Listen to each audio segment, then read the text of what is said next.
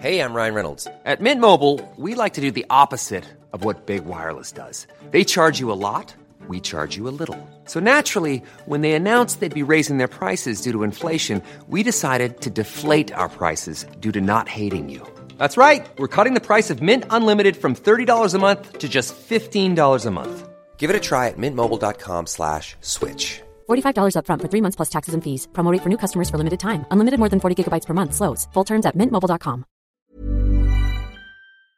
Continuity. Die Continuity muss erhalten bleiben.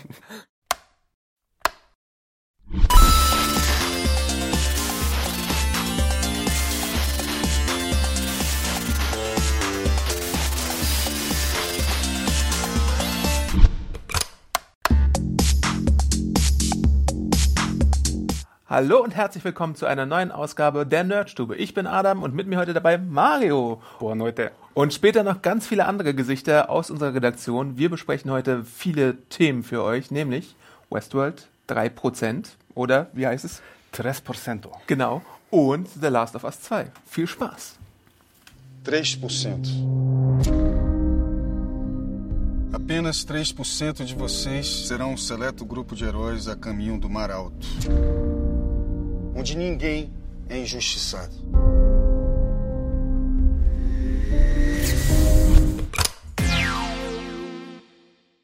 Wir steigen ein mit einer Netflix-Produktion, nämlich einer brasilianischen Eigenproduktion, der ersten brasilianischen Eigenproduktion von Netflix, äh, der zweiten lateinamerikanischen Produktion. Es gab ja nämlich auch noch Club de Cuervos, wer sich daran vielleicht erinnert, der fantastischen Football-Soap äh, oder Fußballer-Seifenoper. War die nicht Spanisch?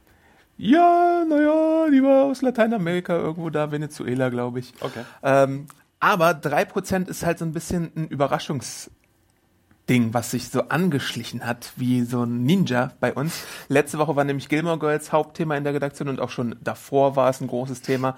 Äh, dabei startete diese Serie parallel dazu am 25.11. mit acht Episoden bei Netflix. Und wir sind fasziniert davon, Mario, oder? Äh, vielleicht kannst du mal ganz kurz erzählen, worum es geht in der Serie? Ja, es ist äh, so ein dystopisches Setting mal wieder. Deswegen sitze ich wahrscheinlich auch wieder her. Ich werde nur typecastet hier.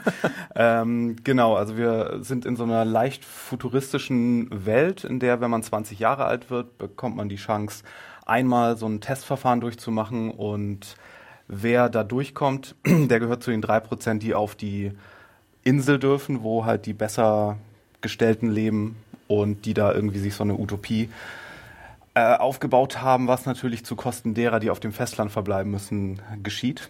Und äh, wir haben dann so fünf Perspektivcharaktere, die diese Tests durchlaufen müssen, aber das ist nichts mit Köpfe einhauen wie in Battle Royale oder wie in den Hunger Games, sondern das sind eher solche Bewerbungsgesprächsspielchen oder so. Assessment, Assessment Center, Center aus der Hölle, die, genau.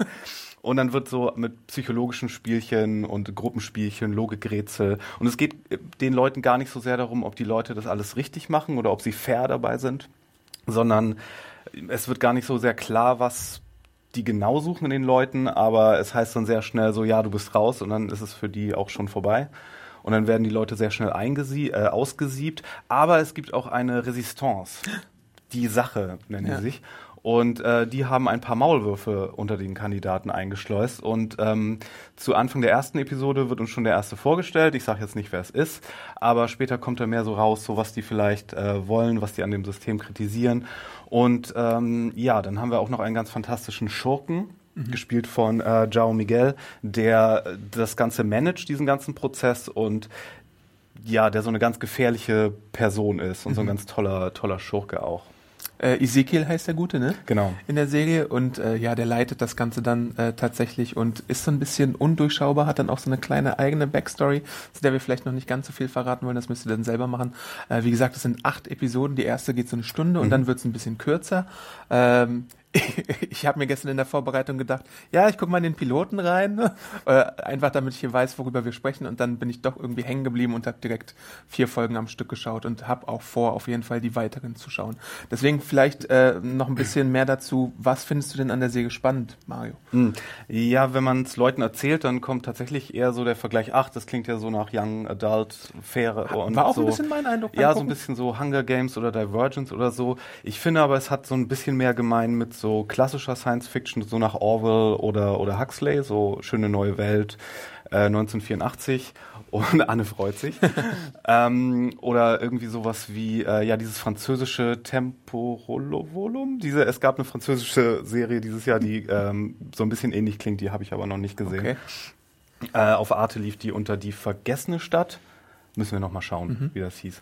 Ähm, ja, und ich finde, es hat so ein bisschen mehr damit gemein oder auch mit so 70er Jahre Science Fiction. Film äh, Logan's Run habe ich in meiner Review, glaube ich, auch erwähnt. Ja. Äh, Flucht ins 23. Jahrhundert heißt das hier. Da laufen die Leute auch alle so in minimalen Settings und in so Pyjamas rum. Das stimmt. Und da ja. werden alle, äh, wenn sie 30 sind, ins Karussell geschickt. also aus der, aus der, ähm, das ist jetzt kein Hinweis auf die Handlung in 3%, äh, aber so, dass es da so soziale Mechanismen gibt, die vielleicht so ein bisschen fragwürdig sind. Ich hatte auch noch so ein bisschen den Vergleich, du, du hast es auch schon eben angedeutet, äh, so Cube, die Cube-Reihe, bloß ja. ohne, ohne die Gewalt tatsächlich, ohne die mhm. ausufernde Gewalt. Das ah, so, da bist du noch nicht so weit. Ja, doch, ja, gut, also, ja, am Anfang jedenfalls noch ohne die Gewalt, aber es sind halt manchmal Logikrätsel oder sowas, die mhm. gelöst werden müssen. Und es gibt dann immer so ein, zwei Rätsel pro Episode und ein, zwei Tests und die, da muss man dann schauen, ob es da vielleicht manchmal eine nicht so ganz offensichtliche Lösung gibt, weil es ist halt nicht immer äh, ganz so. Wir können eine Sache, glaube ich, mal vorwegnehmen. Es gibt so einen Test mit Würfeln, deswegen auch mein Cube-Vergleich vielleicht. Da soll man neun Würfel mit so Bauklötzen regeln und dann gibt's halt eine relativ kreative Lösung. Äh, mit neun musst du mindestens davon schaffen mit Bauklötzen und es geht halt auch so, dass man acht macht und vielleicht einen großen Cube. Äh, also da gibt es dann durchaus andere Ansätze. Oder es gibt so ein Whodunit-Dinner, wo man dann vielleicht, mhm. wo man auf eine falsche Fährte gelockt wird und dann muss man über drei Ecken denken, damit man tatsächlich tatsächlich herausfindet, was die richtige Antwort ist. Ja. Also es ist schon relativ clever. Äh, es ist eine brasilianische Serie.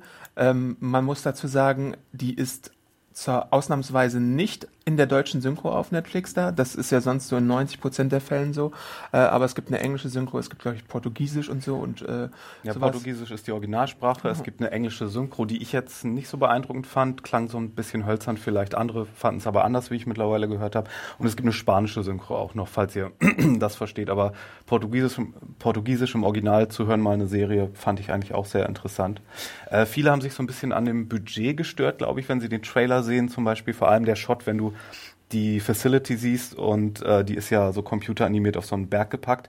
Sieht jetzt nicht so extrem beeindruckend auch aus, aber ich fand es eigentlich sehr beeindruckend, wie die mit so wenigen clever ausgewählten Sets eigentlich ziemlich coole Sachen gemacht haben. Es ist sehr gut inszeniert auch alles, so richtig mit einem mit einem guten Auge für Ästhetik und es wurden so futuristische Gadgets auch aller Black Mirror eingebaut, aber vor allem Dingen wird ganz viel projiziert. Also so anstatt dass man so Digitalbildschirme hat, wird so viel auf die Wände projiziert in Räumen. Äh, oder bei dem, bei diesem Dinner, bei diesem Whodunit Dinner, äh, wo du meintest, eben gibt es halt so, so Mannequins, die als die Beteiligten dort stehen und da werden die Gesichter so mit so einem Trick rauf projiziert und das gibt dem Ganzen auch irgendwie so einen alten Sci-Fi-Charme. Und dafür, dass das so ein wirklich geringes Budget ist, finde ich das eigentlich hat sieht das ganz gut aus alles. Ein minimales Problem, was ich hatte mit dem äh, mit der Serie war, äh, dass manchmal so eine Shaky Cam benutzt wird. Das fände ich, da sind die eigentlich besser als das. Das hätten sie jetzt nicht unbedingt manchmal so exzessiv äh, benutzen müssen, aber das ist wirklich ganz minimal bei mir. Und mir ist gerade noch ein Vergleich eingefallen zu etwas. Vielleicht kennt ihr den Film äh, Das Experiment. Äh, so in die Richtung geht das auch bei manchen Tests tatsächlich dann äh, später genau, gibt, in der Folge. Es gibt später eine Folge, die sehr an das Experiment erinnert, ja. wo das dann auch in so zwei Gruppen geteilt ist auf einmal und dann auch gewaltmäßig ein bisschen eskaliert. Aber wie gesagt, so Gewaltexzesse sind hier eigentlich nicht der Selling Point des Ganzen. Mhm. Und obwohl es äh, keine deutsche Synchro gibt, könnt ihr natürlich mit deutschen Untertiteln schauen. Mhm. Also ihr braucht kein Portugiesisch können müssen oder so. Oder äh, sogar Englisch. Also ihr könnt es auch euch als äh, deutsche Zuschauer, die nur der deutschen Sprache mächtig sind, anschauen. Gibt es denn vielleicht noch äh, Kritikpunkte, die du hast?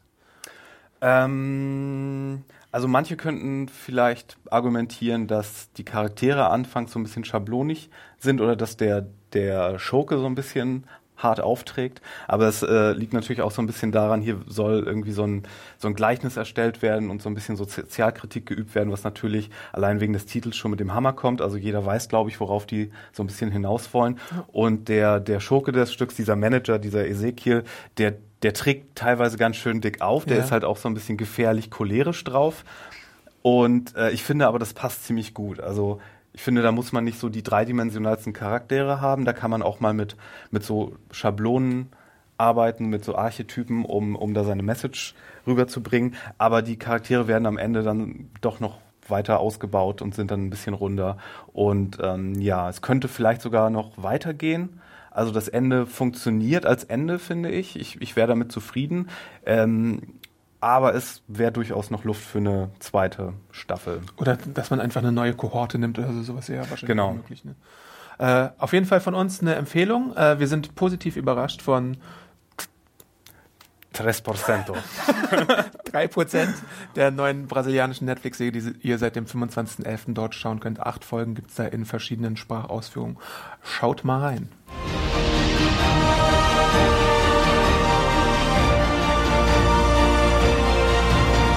Lado de lá foi feito pra gente como eu. Nosso trabalho é uma questão de vida ou morte. Por um minuto eu me imaginei do lado de lá.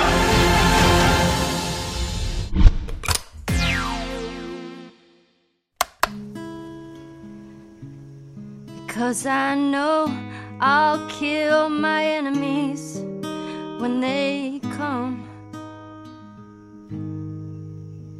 Hallo, liebe Zocker da draußen. Äh, wir gehen in den PlayStation-Teil diesmal, denn am Wochenende am 3. und 4. äh, Dezember hat eine PlayStation Experience-Veranstaltung stattgefunden, wo Sony ganz viele neue Titel vorgestellt hat. Neue und alte Titel, muss man sagen, denn Crash Bandicoot kehrt zurück. Oh mein Gott. Oh mein Gott, es gibt äh, die ersten drei Teile in einer Remastered-Edition und auch Parappa the Rapper, die alte 90er Jahre oder 2000er Rapper-Simulation mit dem rappenden Hund, Kick, Punch, Punch und so kriegt eine neue Edition. Aber das war noch lange nicht alles, denn bei dieser Veranstaltung wurden so viele Spiele vorgestellt, zum Beispiel auch ein äh, Uncharted DLC und noch irgendwas. Hm. The Last of Us 2. Ähm, äh, das ist, glaube ich, das Spiel, was wir in der Segen Junkies Redaktion und in den Podcasts am meisten irgendwie erwähnen, weil es uns an Situationen aus The Walking Dead erinnert. Und nun wurde wirklich dort bei dieser Veranstaltung angekündigt, dass es einen zweiten Teil gibt. Es wurde ein wunderbarer Trailer gezeigt. Ähm, der so ein bisschen die Atmosphäre des äh, Spiels einfängt. Wir sehen die Protagonistin Ellie, äh, die optisch an Ellen Page erinnert. Ich, hast du wahrscheinlich schon mal gesehen. Das habe ich sogar gesehen. Ja. ähm, die Gitarre spielt und dann in, in, in einem Zimmer sitzt, wo sie von Leichen umgeben ist. Und dann kommt der andere Protagonist, Joel, auf sie zu und äh, fragt, was Sache ist. Und dann sagt sie, äh, ich werde sie alle töten. Ähm, und es war auf jeden Fall äh, bei dieser Veranstaltung, die man im Livestream sehen konnte, bei YouTube und Twitch und überall, äh, das große Ding, als der Trailer gezeigt wurde, ging so ein Raunen durch äh, die Halle und alle dachten sich, yes, äh, endlich, weil ähm, das Spiel endet zwar auf so einer sehr interessanten Note und man hätte es auch für sich stehen lassen können, aber irgendwie will man doch weiterspielen und äh, wieder in diese Welt The eintauchen. Last of Us 2 ist auch irgendwie so ein etwas paradoxer Titel. The really Last of The Us. really, come, really now. Really? äh, ja, und ähm, die Geschichte wird diesmal auch von Haley Gross äh, mitgeschrieben. Die kennen wir als Autorin von Westworld auch. Da hat sie zwei Episoden geschrieben und bei Snowpiercer hat sie auch mitgewirkt. Und von äh, Neil Druckmann. Ähm, und wir wissen leider im Moment noch gar nicht genau, wann das Spiel kommt, weil äh, es wurde gesagt, dass es ähm, in wirklich, wirklich früher Entwicklungsphase sich noch befindet. Also es kann sein, dass es erst 2018, 2019 rauskommt, vielleicht 2020, wer weiß. Äh, das Entwicklerstudio Naughty Dog äh, lässt sich, glaube ich, da Zeit und äh, es hat sich auch beim ersten Teil gelohnt zu warten. Also ich denke, äh, das, das äh, wird sich wieder lohnen. Wer Last of Us nicht kennt, es geht um eine postapokalyptische Welt, in der sogenannte Klicker äh, leider über die Welt äh, hereinfallen, genau. Äh, die sehen so aus wie solche Pilzmonster und dann machen sie immer solche Klickgeräusche. Eigentlich und sieht so ein bisschen aus wie das Monster aus Stranger Things auch, oder? das stimmt. Das ist auch noch ein, ein guter Vergleich. Das Monster aus Stranger Things. Äh, und die Menschen werden von solchen Sporen angefallen und dann muss man sie ausschalten. Äh, du bist eigentlich im ersten Teil hauptsächlich Joel. Oh, und da fällt unser Poster ab. und äh, später findest du dann Ellie, die sozusagen, ähm, nicht sozusagen, die ist merkwürdigerweise immun gegen diese ganze Angelegenheit. Also wenn du von diesen Pilzmonstern angefallen wirst, verwandelst du dich selber schleichend in eines davon und sie ist nun die letzte Hoffnung der Rebellion und der Menschheit, dass es da vielleicht ein Gegenmittel geben könnte. So ein bisschen auch ähm, Children of Men, ne? bisschen Children of Man, auch ein bisschen äh, The Road-Vergleiche gibt's Ja. immer, äh, wie man sich das vorstellen kann. Und äh, es ist einfach ein Third-Person-Adventure-Spiel, was einen in den Bann zieht, weil die Und da geht's dir gerade komplett runter. Äh, weil, Zombies. Uh. das Virus. Äh, weil es halt mit so einer unglaublich dichten und beklemmenden Atmosphäre auch glänzt. Äh, du musst harte Entscheidungen treffen, du musst ähm, auch geliebte Menschen teilweise umbringen, die davor deine Verbündeten waren. Ähm, es gibt so ein, im, im ersten Teil gibt's äh, einen Prolog, wo Joel äh, mit seiner Tochter davonrennt, aber es nicht schafft. Spoiler. Ähm, also es ist wirklich ein Spiel, das dich mitnimmt und was Spuren hinterlässt. Würdest du dann sagen, das ist so eins zu eins, also die Schnittmenge zwischen Fans des Spiels und Walking Dead Fans ist so eins zu eins oder hätten auch Leute, die jetzt von Walking Dead nicht so Fans sind, Grund, das zu spielen? Äh, ja, es ist deutlich emotionaler und packender als The Walking Dead, würde ich sogar sagen. Ähm, bei The Walking Dead hast du ja immer so ein bisschen das Gefühl, dass du mit, also in der TV-Version, äh, dass du mit manchen Charakteren nicht sympathisieren kannst, aber weil es so eine wirklich kleiner Kreis an Figuren ist, würde ich sagen, dass es sehr viel einfacher ist, dich darauf zu versteifen, dass du mit äh, Joel und Ellie mitfieberst. Ähm, und es gibt dann halt auch Situationen, wo sie getrennt werden zum Beispiel und dann der eine den anderen suchen muss und das ist halt wirklich äh, Hey, it's Ryan Reynolds, and I'm here with Keith, co star of my upcoming film, If, only in theaters, May 17th. Do you want to tell people the big news?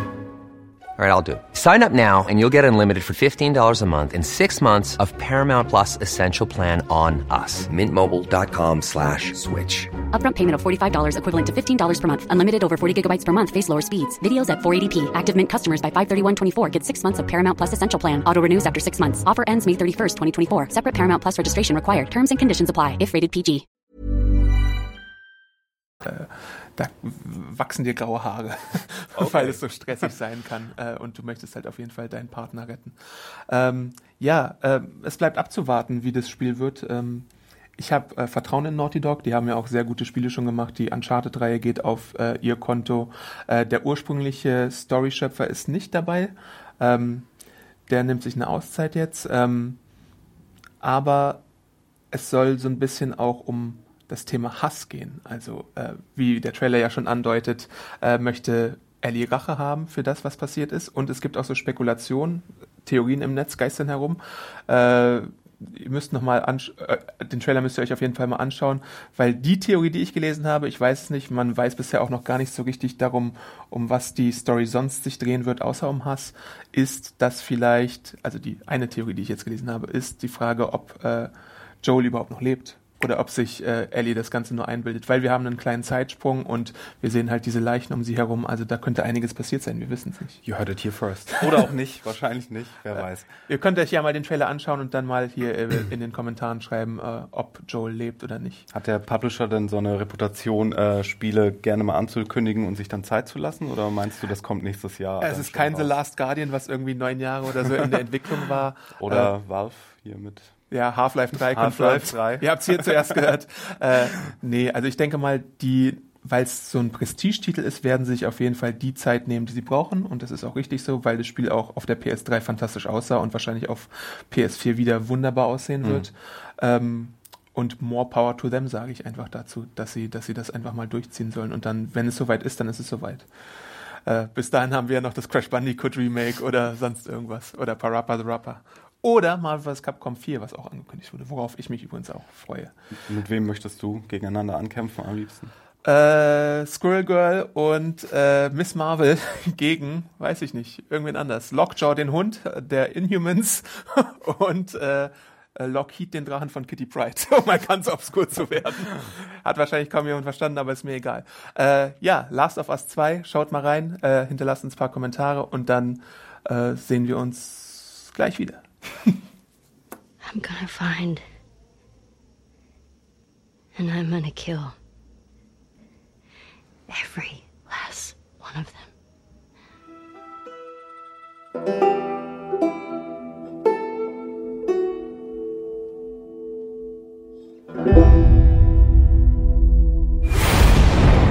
Bring yourself back online. Do you know where you are? Hallo, liebe Serienjunkies, zum letzten Segment der dieswöchigen Ner- Nerdstube. Mein Name ist Axel und ich habe im Studio den lieben Henning. Harder. genau. Und Äh, wir beide werden äh, jetzt noch ein bisschen äh, über Westworld reden. Richtig. Und zwar ist die erste Staffel dieser viel beachteten Serie in dieser, Sen äh, in dieser Woche zu Ende gegangen Mhm. und hat für viele kontroverse Diskussionen gesorgt, auch bei uns in der Redaktion und auch bei uns in den äh, Kommentarspalten und überhaupt im gesamten Internet.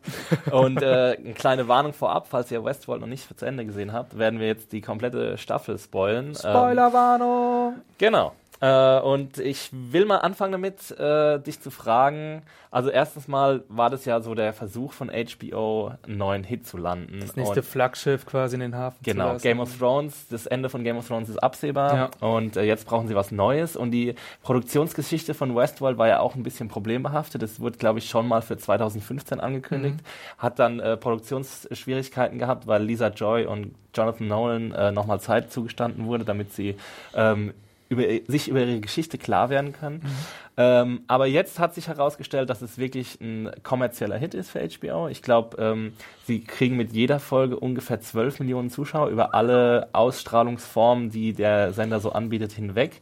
Ähm, es ist, glaube ich, könnte zur erfolgreichsten ersten Staffel einer neuen Dramaserie werden tatsächlich. Also ähm, aus kommerzieller Sicht ist es ein großer Hit für HBO. Jetzt äh, will ich dich fragen, wie waren deine Erwartungen vorher an Mhm. Westworld und sind diese Erwartungen erfüllt worden? Also meine Erwartungen waren schon da. Ich fand vor allem der Cast hat ja total irgendwie großen Eindruck schon gleich zu Beginn hinterlassen mit ähm, Anthony Hopkins und Ed Harris. Ich bin großer Ed Harris-Fan. Ja. Ich habe total Bock gehabt. Und Ähm, überhaupt bis in die weiteren Re Nebenrollen ja, Ja, auch klar. sehr hochklassig besetzt. Ja. Entschuldigung, sorry Nebenrollen. Sorry, Jeffrey, Jeffrey Wright und Evan Rachel Wood und Tandy Newton. Ja. Ja. Genau die. äh, ich hatte sie gerade nicht auf der Pfanne. Sorry. Nein, aber ich hatte, glaube ich, schon ziemlich Bock. Ich bin an den Piloten aber erstmal relativ entspannt reingegangen. Und der fängt ja, Ja. auch, ich finde, die Serie hat ja auch recht seicht erstmal angefangen. Wir wurden jetzt nicht sofort reingeschmissen, sondern es ging ganz, sagen wir mal, beharrlich los.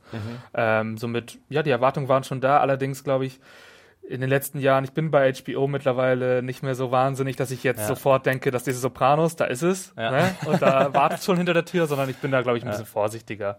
Ähm, somit bin ich ja, erstmal ein bisschen beharrlich daran gegangen. Okay. Ja. Und äh, jetzt am Ende, wie hat's dir denn gefallen? Und jetzt erzähl mal so ein bisschen über den Verlauf. Was wa- waren für dich die Höhepunkte? Mhm. Wie, wie befriedigt warst du am Ende? Und vor allem, wie hat dir das große Puzzlespiel Westworld gefallen? Weil man kann ja wirklich sagen, das war eine Serie für Rätselrater. Ja. Und es war auch so ein bisschen daran abzulesen, dass es wahnsinnig viele Podcasts gibt aus dem amerikanischen Raum und auch sehr viele Seiten, die sich mit den großen Rätseln von Westworld be äh, beschäftigt haben. Hat dir das gefallen, dieses Rätselraten? Also ich muss sagen, ich bin da mittlerweile, ich weiß auch nicht, es ist ja nicht die erste Rätselserie. Ich meine, ich war, Ja. ich war zum Beispiel früher bei Lost, war ich übelst hooked, da hatte ich richtig Lust zu spekulieren und so weiter. Und mittlerweile bin ich da mittlerweile so, ich schau mal, was sie mir erzählen. Ja. Natürlich hat man immer ein paar Theorien, zum Beispiel die ganze William-Geschichte mit Mhm. dem Man in Black. Das war für mich auf jeden Fall so eine Geschichte, wo ich sofort am Anfang gedacht habe, okay, das interessiert mich, wer er ist. Ja. Ähm, da hatte ich, fand ich jetzt aber die Auflösung, ich habe sie schon ein bisschen kommen sehen. Ja. Wir hatten, glaube ich, noch mal irgendwo mittendrin so ein Rätsel, wo wir auch schon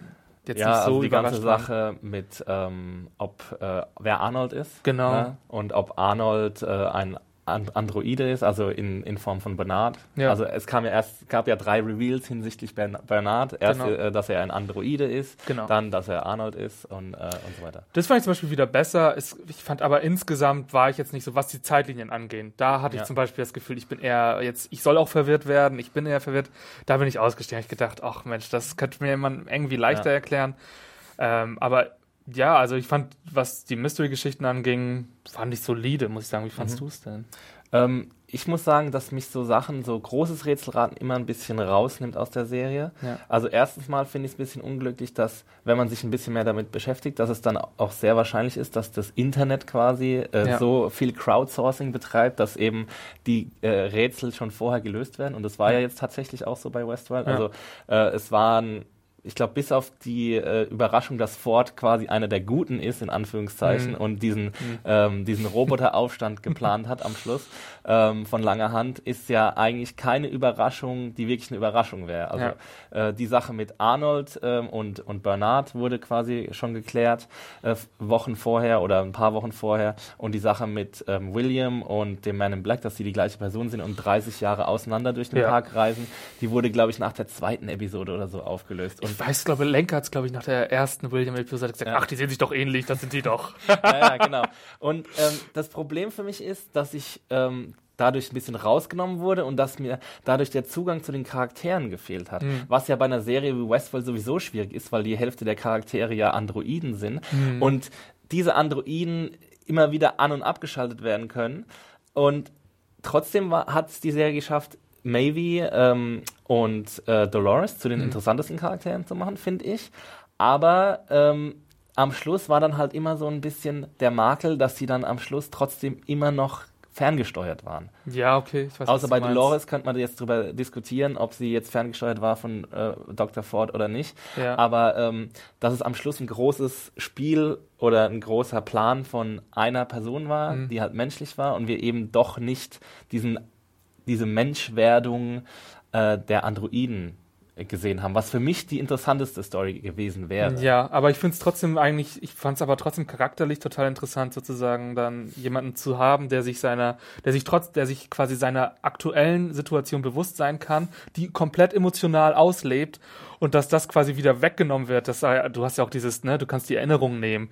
Das fand ich schon ein interessantes Szenario. Ich fand, das hat die Tragödie der Cyborgs schon, Ja. also sozusagen emotional noch stärker gemacht. Ich weiß, was du meinst, dass das wenn man das mal so hinterfragt, dass das ein bisschen schade ist, so Ja. für, und dass die charakterliche Tiefe, die äh, Empathie manchmal so ein bisschen verloren geht, okay. Ja. Also hast du, hast du eine Figur gehabt, mit der du wirklich mitfühlen konntest, wo du wirklich gesagt hast, okay, deren Handlungsbogen, der interessiert mich jetzt und da bin ich jetzt voll involviert und da will ich jetzt unbedingt wissen, wie es Ich weitergeht? glaube Maeve am meisten. Ich Ja. glaube, das war der Charakter, wo ich dann, ab da, wo sie ja auch die beiden, ähm, weiß ich nicht, Chirurgen oder wie man das da nennt, oder die beiden Schlachter da, danke Felix Anne. und Sylvester? Genau, ab da, wo sie die auch sieht, so ein bisschen zu ihren Handlangern so, Ja. ähm, ja, so äh, degradiert. Ähm, Ja. Da fand ich das schon spannend. Und ich hatte, das war der, war so der einzige Strang, wo ich gesagt habe, okay, ich möchte The, the Rise of Maybe sehen. So, da habe ich Lust drauf. Und Genau. War bei Aber- mir genau, absolut genauso. Ähm, ich fand es aber dann auch wieder ein bisschen schade, dass wir am, bei Maybe am Schluss gesehen haben, dass in ihrem Code quasi dieser Aufstand programmiert war. Mhm. Also das war ja, Ja. dann auch quasi von Dr. Ford, was dann für mich auch wieder so ein Wermutstropfen war, weil ich gedacht habe, okay, ich will jetzt einfach diese Geschichte sehen, wie sich diese äh, Roboter, die zu Menschen werden, äh, dagegen auflehnen gegen ihre Sklaverei, was ja die, die Sache, die, was halt Westworld de facto ist. Mhm. Äh, ist ja so eine Art von Sklavenhandel eigentlich. Ja. Also zumindest für die, äh, für die Sex-Sklavenroboter und für alle anderen eigentlich auch. Und äh, das fand ich dann ein bisschen schade. Was ich halt so, ich musste die ganze Zeit halt an Ex Machina denken, an Mhm. den großen Film und das ja quasi, Ja. das fand ich zum Beispiel gut in dem Film, wie das Thema behandelt wurde, dass man entweder sagt, entweder ist es so eine Selbstfindung der Menschen, die in diese Welt gehen und neue Sachen machen können, Mhm. oder es ist die Selbstfindung der Roboter, die quasi die ganze Zeit unter dieser Unterdrückung leiden und sich aus dieser Unterdrückung, das war ja auch, was Ford am Ende so gesagt hat, mit dem, dass das Leiden ja ganz, ganz zentral ist für Ja. diese Selbstfindung, ähm, dass die quasi diese Roboter sozusagen aus diesem Leid heraus ihre Selbstfindung auch anstreben. Also Ja. wer spielt denn hier eigentlich und wer kann hier gewinnen? Und das fand ich ja zum Beispiel ganz stark. Ne? Dieses The Maze is not for us, äh, for them, this is for us Ja. und so. Das fand ich zum Beispiel wieder ganz stark. So, ich fand am Ende war es nicht ganz klar. Du sagst, die wurden alle gelenkt, aber trotzdem wirkt es so ein bisschen wie, wenn ich an Ex Machina denke, als wären könnten auch die Menschen da sein, um quasi ähm, den Robotern quasi ihre Tests zu servieren.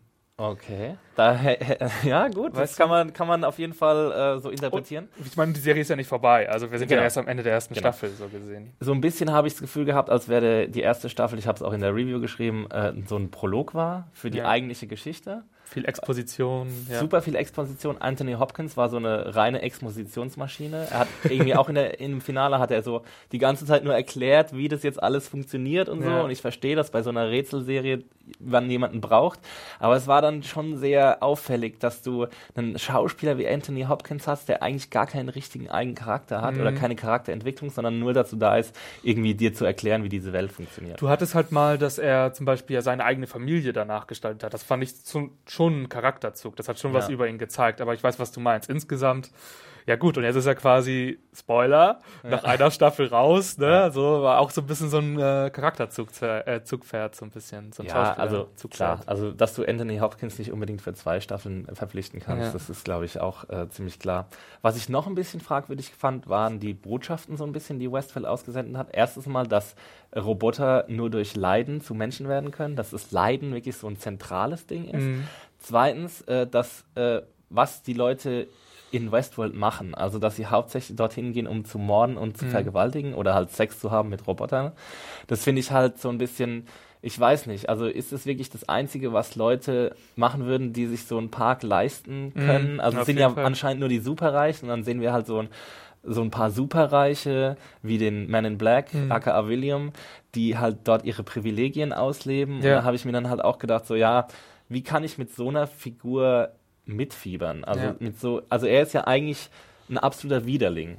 So, er hat ja Du meinst keine, jetzt den späten William. den späten, ja. Ja, ja. Aber er, er- macht ja in der siebten Episode oder achten Episode macht er ja diesen plötzlichen Switch von Man in White zu Man in Black. Ja, ja, genau. Und da denke ich mir dann so, ja, das ist halt schwierig, dann mit dieser Figur mitzufiebern. Ja, und ihm stimmt. irgendwie abzunehmen, dass er jetzt wegen Dolores da durch den Park rennt oder wegen dem Maze oder weil er möchte, dass die Roboter auch wieder wer leisten. Ich meine, wer kann sich das leisten, Mhm. ähm, in seinem Leben, sein Leben damit zu verbringen, ähm, Roboter dazu zu bekommen, dass sie wieder wer leisten, weißt du? Also das ist, ähm, Ja, ja, ja. das fand ich ein bisschen komisch. Aber wir wollen mit einem positiven Fazit ab abschließen, weil mir wurde zum Beispiel auch in den Reviews oft äh, vorgeworfen, dass ich zu negativ war, obwohl ich die Serie eigentlich mag. Ja. Also ich äh, mag absolut die Schaus schauspielerischen Leistungen, sind wahnsinnig grandios. Ich finde es Hammer Eye Candy. Man muss echt sagen, also was die ganzen ähm, visuellen Effekte angeht, finde ich auch Hammer. Es gibt nicht eine Szene, wo ich das Gefühl hatte, hier wurde irgendwas gespart. Also das Genau. ist schon ziemlich krass. 100 Millionen hat's gekostet, angeblich die erste Staffel. Und äh, ja, das war unser positives Fazit am Schluss. Ein bisschen Kritik war auch dabei. Äh, ich hoffe, ihr guckt euch Westworld an oder habt es euch gesehen und dann könnt ihr uns gerne schreiben, was ihr davon haltet. Und ansonsten sind wir raus für diese Woche. These violent delights have violent ends. Das war's auch schon für diese Woche. Wir sehen uns nächste Woche wieder mit der letzten Nerdstube diesen Jahres. Äh, vielen Dank, dass ihr zugeschaut habt. Ihr könnt uns natürlich bei Twitter äh, euer Feedback hinterlassen mit dem Hashtag Nerdstube. Äh, ansonsten podcast at serienjunkies.de. Äh, wo findet man dich eigentlich bei Twitter, Mario? Äh, at Firewalk with Me mit zwei E am Ende. Genau, ich bin Awesome Arndt bei Twitter, falls es nicht sowieso schon eingeblendet wird, was es aber tut. Egal. Nächste Woche sind wir wieder für euch da mit einem kunterbunten Reigen an äh, Nerd-Themen, unter anderem Rouge 1, Genau, äh, ein Thema. Star Wars äh, wahrscheinlich, ne? Es gibt nämlich kein größeres Thema als das im Mitte Dezember. Bis zur nächsten Woche. Das war The Last of Us.